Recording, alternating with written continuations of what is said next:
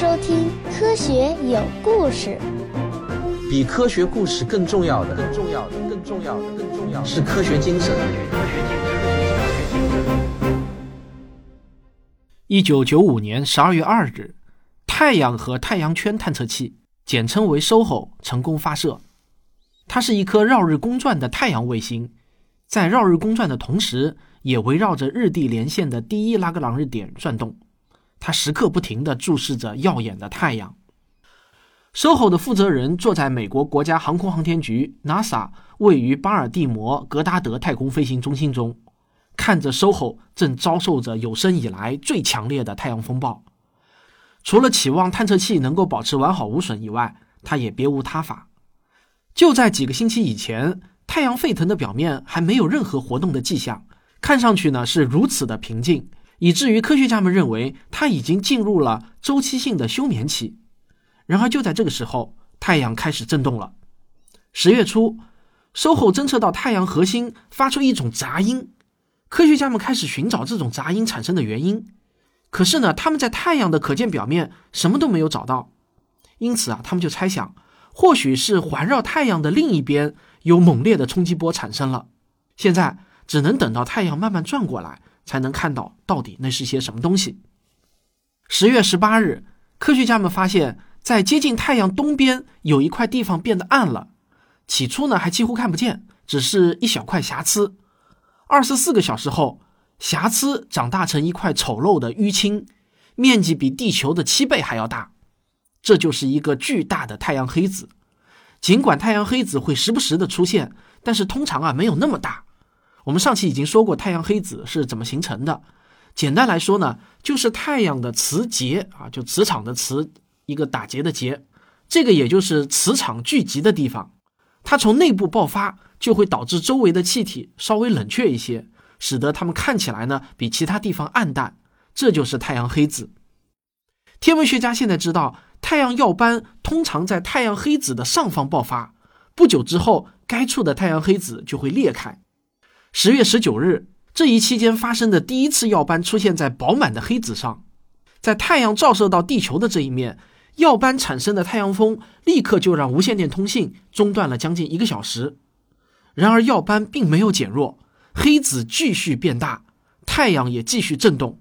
这个现象呢就很不寻常了，令当时的科学家们感到非常的费解。他们想，这难道意味着另一个太阳黑子即将完全形成吗？这种情况是很罕见的。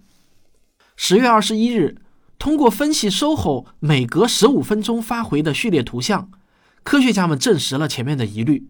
在太阳的正面，科学家们从视野范围边缘看到，在太阳东侧的地平线上有大爆发留下的痕迹。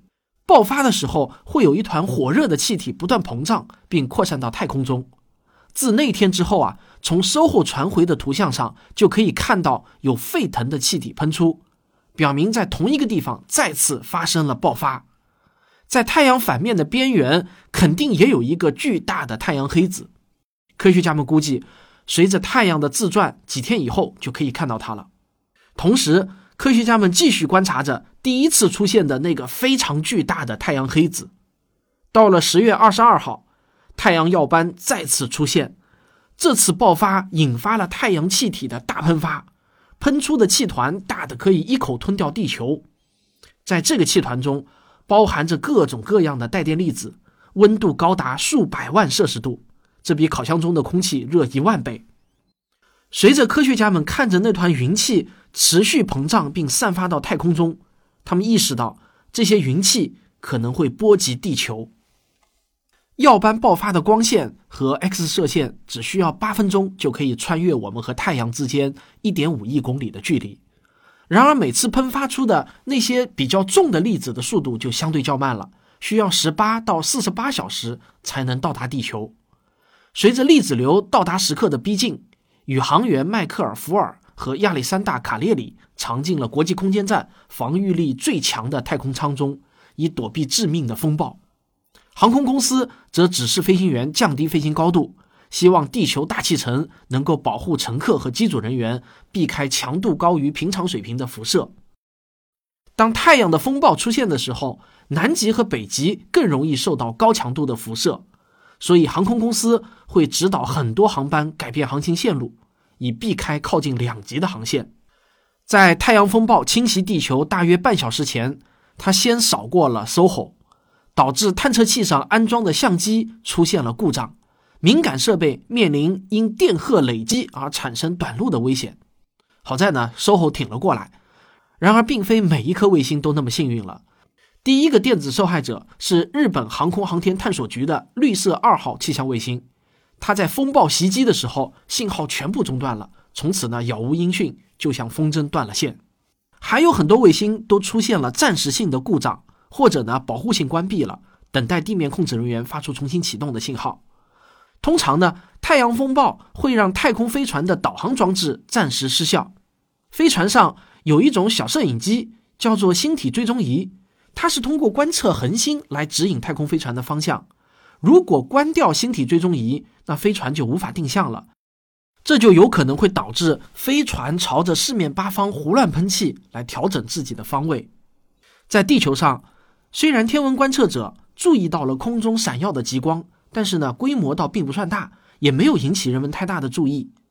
随着太阳的转动啊。太阳黑子继续喷发出一波又一波的带电物质，每喷出一次，这些带电物质就更容易直接打到地球上。在十月二十六号，太阳黑子已经长大到比地球直径的十倍还要大。第二个太阳黑子后来果然出现在了太阳东部的边缘，在尺度上甚至比第一个更大。那看到一个巨大的太阳黑子已经够让人吃惊了，一下子看到两个。那就令人感到恐怖了。我在本期文稿中呢放了一张图，大家可以看一下当时拍到的这两个巨大的太阳黑子长什么样。这是非常罕见的啊！接下来的爆发仍然在继续，每天都有新的耀斑和爆发。那地球是否会遭受袭击，已经不再是个问题了。问题是啊，这次冲击到底会有多强？事实上呢，已经有一些科学家开始感到忧心忡忡了，他们发出了警告。他们预感，这似乎是人类进入电气时代之后所能遭遇到的最强烈的一次太阳风暴。到了十月二十八日，科学家们最害怕的事情真的发生了：第一个太阳黑子正对着地球爆发出最强烈的耀斑，释放出的能量相当于五百亿颗普通当量的原子弹。可怕的后果瞬间就产生了：各国的海军陆战队紧急呼叫系统瘫痪了四十分钟。珠穆朗玛峰上的探险人员失去了联络，断断续续的无线电使得在加利福尼亚森林救火的人员无法正常工作。土星与太阳之间的距离是日地距离的十倍。当时，NASA 的卡西尼号探测器正飞向带着光环的土星，连卡西尼号也接收到了爆发的耀斑释放出的无线电波。不仅如此呢，耀斑还触发了大规模的喷发。数十亿吨的高达数百万摄氏度的气体被喷射到太空中，直接打在 SOHO 和地球上。过去啊，科学家们总是希望能够获得更多的数据，可是这次的数据也未免太多了。他们指挥 SOHO 调整成低功耗的安全模式，关掉了脆弱的设备。面对这种新的爆发，如果要继续运转的话，那就像是在暴风雨中放风筝一样。因此呢，他们关闭了 SOHO 上所有的仪器。只求能够躲过风暴。那这次太阳风暴到底对地球产生了怎样的影响呢？我们先进个小广告。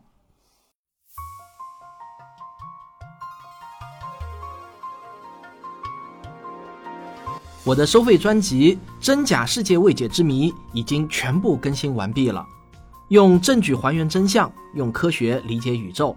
如果你对世界未解之谜感兴趣的话呢，请千万不要错过我的这个专辑。现在呢，就可以一口气听完，听到爽了。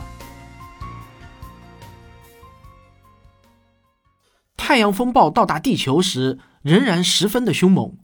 太阳耀斑上爆发出的物质以惊人的每秒两千三百公里的速度向太空推进，因此呢，带电气体经过收后后，仅仅花了十二分钟就到达地球了。绕着地球运行的卫星再度发生故障，航空公司急忙改变航行线路，指示所有的飞机不得超过北纬五十七度，飞行高度不得超过七千六百米。这个高度的大气层很稠密，飞机需要燃烧更多的燃料，因此呢，增加了高达数百万美元的支出。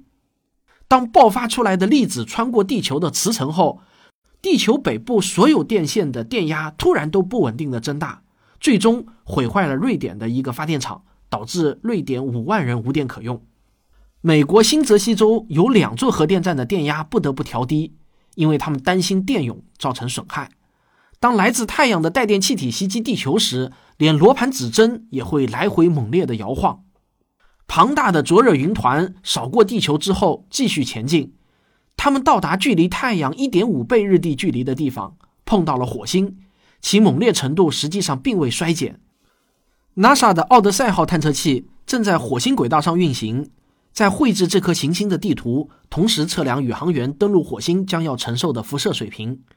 充满电场的云团吞没了火星和它轨道上的访客，被用来监测辐射现象的辐射监测仪就被过载的电流烧坏了。奥德赛号上的其他设备拍摄到的冲击波把火星稀薄的大气层扭曲到了极限，并且撕下大量火星大气后将其带入到了茫茫的深空。科学家们吃惊地意识到，地球的磁场斗篷是保护我们的大气层免受类似攻击的唯一屏障。当风暴减弱后，太阳黑子又对地球发起了另一波同样规模的攻击。事实上，在十一月末到十一月初，太阳耀斑和喷发反复的侵袭地球。在这段时间中，无线电通信变得不再可靠，卫星电视接收机变得时有时无，某些国家的移动电话甚至无法接通，GPS 读数也不准确，就像是灾难片中的刺激情节般的消息遍布在格达德太空飞行中心。不相关的工作人员也会每天到售后的办公室来打探进展，查看探测器和地球遭受的袭击情况。最终，随着第一个太阳黑子从太阳西边消失，只剩下第二个太阳黑子的时候，这种混乱的情况才逐渐平静下来。与此同时呢，在饱经战火摧残的巴格达，摄影师哈里曼拍下了当时的太阳。他正以当地绵延八个月的战争为题材拍摄纪录片。在纪录片里，满目疮痍的城市笼罩在烟幕中。影片的背景恰好捕捉到了当时的太阳。当他回放录像带时，才看到太阳表面有东西。拍摄时他根本没有注意到，这其实啊就是第二个庞大的太阳黑子，可以在他的纪录片中清晰的看到。然而事情并未就此结束。十一月四日，航天器观测到了在第二个太阳黑子上面。再次爆发了太阳耀斑，将大量的物质抛射到了太空中。好几个航天器上的 X 射线探测仪相继爆表，这使得科学家们无法准确知道这次爆发的威力。但他们很清楚一件事情，这才是本次太阳爆发最强的太阳耀斑，或许呢是有史以来最强的一次了。科学家们通过仪器爆表前收集的数据，得出了一个看上去有点荒谬的结论：这次的耀斑强度。至少是上次的两倍！我的天哪！如果爆发再次袭击地球，卫星发电厂和其他科技设备将遭到不可估量的损坏，而高纬度航线上的机舱内的辐射量也将会爆表。所有参与研究的科学家都在屏住呼吸，继续跟踪着爆发，祈祷着地球能够躲过一劫。值得庆幸的是啊，这次爆发发生在太阳的侧面，并未朝向地球。爆发的物质抛向了深空之中，地球只是轻微受到了一点波及。这次太阳爆发事件就被史称为“二零零三年万圣节太阳风暴”。我让我的小编费尽力气找到了当时万圣节太阳风暴时，收获卫星拍摄到的太阳表面发生罕见大耀斑时的真实影像。大家从这段影片中可以看到，在十月二十八日，收获卫星受到的干扰。还可以清晰的看到最后那次巨大的闪光，幸好是发生在太阳的侧面，没有正对着地球。如果大家想看的话，可以在我的微信公众号“科学有故事”中回复“太阳二零零三”，那就可以看了。不过大家有没有注意到，在我前面的描述中呢，地球上并没有出现大规模的极光，更不要说是一八五九年那样的罕见的极光了。其实，在二零零三年之前，还有过两次大型的太阳磁暴。一次是发生在一九七二年的八月四日，这正逢整个阿波罗登月计划快要结束的时候。在磁暴肆虐的每个小时里，地球周围空间充斥的辐射量是地面工作人员年辐射总量限制的九倍。磁暴持续了十五点五个小时。如果宇航员正在月球表面或者在飞行途中，那么他们在前十个小时之内就会遭受到致命的辐射量。还有一次呢，是发生在一九八九年的三月十三日，强烈的太阳风暴使得整个魁北克有六百万人陷入断电状态，将近九个小时。这仅仅是北美洲若干类似发电厂紧急事件中的一件。这次太阳活动周期造成的损失，最后花费了大约一亿美元来修复。科学家们就很想知道，这两次磁暴还有万圣节风暴与1859年的那次太阳风暴，到底谁更强一些呢？不过这个问题啊，似乎这样问更合适：1859年的那次风暴到底比万圣节风暴要强多少呢？美国宇航局喷气推进实验室的布鲁斯·赫古博士就致力于搞清楚这个问题。在二十世纪后期的几十年里，卫星和其他空间气象设备记录了一些令人恐怖的大磁暴，然而哪一个都没有引起卡林顿事件中所报道的那种全球性的极光。赫古想知道，卡林顿那次磁暴是否就是所有磁暴中最大的一场了？所有的迹象都显示，1859年磁暴异常的强大，尤其是在热带地区，史无前例的看到了极光。但似乎没有决定性的证据来证明这次磁暴的强度。每当任何人提到卡林顿事件时，总是引用秋园记录的读数。但令人沮丧的是啊，那次读数超过了设备的良辰，也就是说啊，爆表了。天知道真实的数据到底是多少。不过幸运的是呢，赫古在印度有了意外的发现。有一次，他到印度参加学术会议。他坐在印度地磁研究所的古巴克斯拉辛纳教授旁边。晚饭的时候，赫古向拉辛纳教授说起自己无法找出卡林顿事件的可靠读数的苦恼。没想到啊，拉辛纳教授突然说：“我这里可能有你需要的东西。”赫古当时听到啊，那惊讶的下巴都快掉了。第二天，拉辛纳拿了一本他在研究所档案里找到的用皮面装帧的书，这本书里面。包含着珍贵的数据和图表，那这是怎么回事呢？原来啊，印度地磁研究所的前身是一八二六年在孟买成立的克拉巴天文台。你没有听错啊，是一八二六年就成立了，那可是中国清朝的道光六年。当然，实际上它是由东印度公司建立的，也就是说是英国人给建的，主要是为了提供天文测量和计时服务，用以辅助航海工作。到了十九世纪四十年代初，它就被改造成了一个磁场观测站。他们使用的设备的性能呢，要比格林尼治天文台和秋原天文台的设备啊落后几十年。但是这个观测站的操作人员却非常的勤勉，工作认真。他们用小望远镜观察数米以外挂在丝线上的磁铁的扭动，然后记下读数。拉辛纳找到了那些最早的记录，里面记着测量的结果。从记录中我们可以看到，当年的那些操作人员有多勤勉。他们每个小时记下读数，从不间断。一八五九年九月二日的前几个小时是这样的：在早上十点钟，读数表明有激动人心的事情发生了，磁铁变得焦虑不安。操作人员加快了记录速度，变成每十五分钟记一次。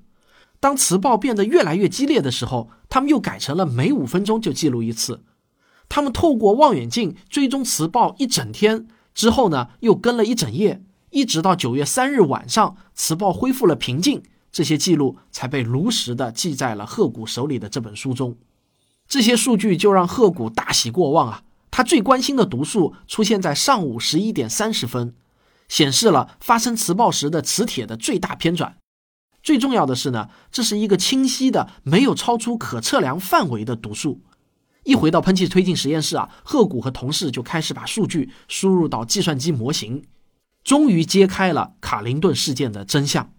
据赫古他们的计算，一八五九年的磁暴强度大约是一九八九年的三倍，也超过了一九七二年的事件。而相比之下，二零零三年万圣节的磁暴算是比较温和的了，强度只有卡林顿事件的五分之一。卡林顿事件的确是一次完美的太阳风暴。鹤骨的结果开始流传后，越来越多的研究人员重燃了对1859年事件的兴趣。毕竟啊，通过一百多年前印度的操作人员在粗糙设备上记录下来的粗糙数据，是很难获得真正令人信服的精确结论的。科学家们对鹤谷的结果依然是不满足的。我们需要更好的数据来了解太阳风暴到底有多可怕，以及它最高到底能达到什么样的可怕程度。这个答案啊，竟然藏在了极地的冰层中。那预知后事如何呢？且听科学有故事下回分解。好，本期节目再次提醒一下，别忘了，我还让小编费尽力气的找到了万圣节太阳风暴时，SOHO 卫星拍摄到的太阳表面发生罕见大妖斑时的真实影像记录，是影像记录，而且非常的清晰。大家可以在这段影像中看到十月二十八日，SOHO 卫星受到强烈的干扰，还可以清晰的看到最后那次巨大的闪光，幸好啊是发生在太阳的侧面，没有正对着地球。如果大家想看的话呢，可以到我的微信公众号“科学有故事”中回复“太阳二零零三”，你就可以收看了。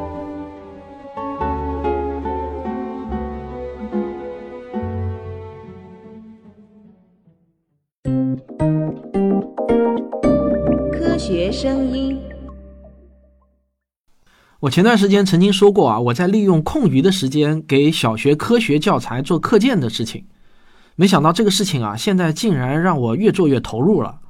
我先是给教科版的科学教材做了一些样片，不过这些样片呢，其实当时做的还是挺随意的，没有特别的认真啊。说实话，那很多科学老师和出版社的老师看到这些课件后呢，竟然都还是觉得挺不错的，希望我能够给其他教材也做一些课件。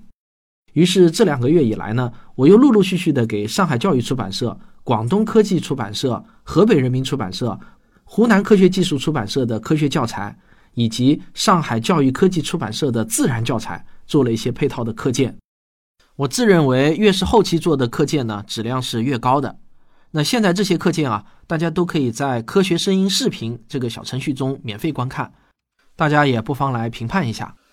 那我现在的办公桌上呢，也是堆满了至少五家出版社的科学课本，还有教案、活动手册。还有二零一七版教育部的科学课新课标。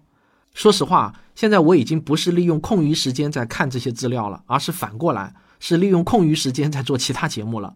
我自认为我现在可能已经是全中国看中小学科学教材资料最多的人之一了。新课标的教学理念和思路，那我也是看得滚瓜烂熟了。现在的情况是啊，应该至少有三家出版社。哎，说实话，我也不知道到底有多少家出版社跟科学声音签了合作协议。这个呢，都是谭老师在帮我沟通。下周呢，我还会去一趟河北的新集市，河北人民出版社给我安排了一场交流活动，给新集市的所有科学老师介绍我做这些课件的思路，以及如何使用我做的这些科学课的课件。那说实在的啊，我都感到有一些受宠若惊了，自己也没有想到我做的这些课件这么受到欢迎和重视。瞬间呢，我突然就觉得这项工作变得极为高大上，意义极为重大。你们想啊，弄不好啊，全中国会有几十万的小学生看着我做的课件长大啊。那这件事情让我想想就激动啊。我想啊，我下周到了新集市，我会跟所有的科学老师讲的第一句话就是：我们给孩子上科学课，实际上是在给他们上科学思考课。比科学知识更重要的是科学精神。小学生学习科学，其实学习的是科学思维和科学方法。我现在呢是越想越觉得。给科学教材做课件这件事情是我人生中的一件大事儿，我应该更加认真努力的去制作这些课件。或许我今天做的这些事情真的会影响到一代人的思维模式。好了，不知不觉啊，今天的结尾废话讲的有点多了，那么我们先聊到这里吧，有机会我再聊这个话题。感谢您的收听，如果您喜欢我的节目的话，请别忘了点赞、分享、订阅。好，感谢大家的收听，我们下期再见。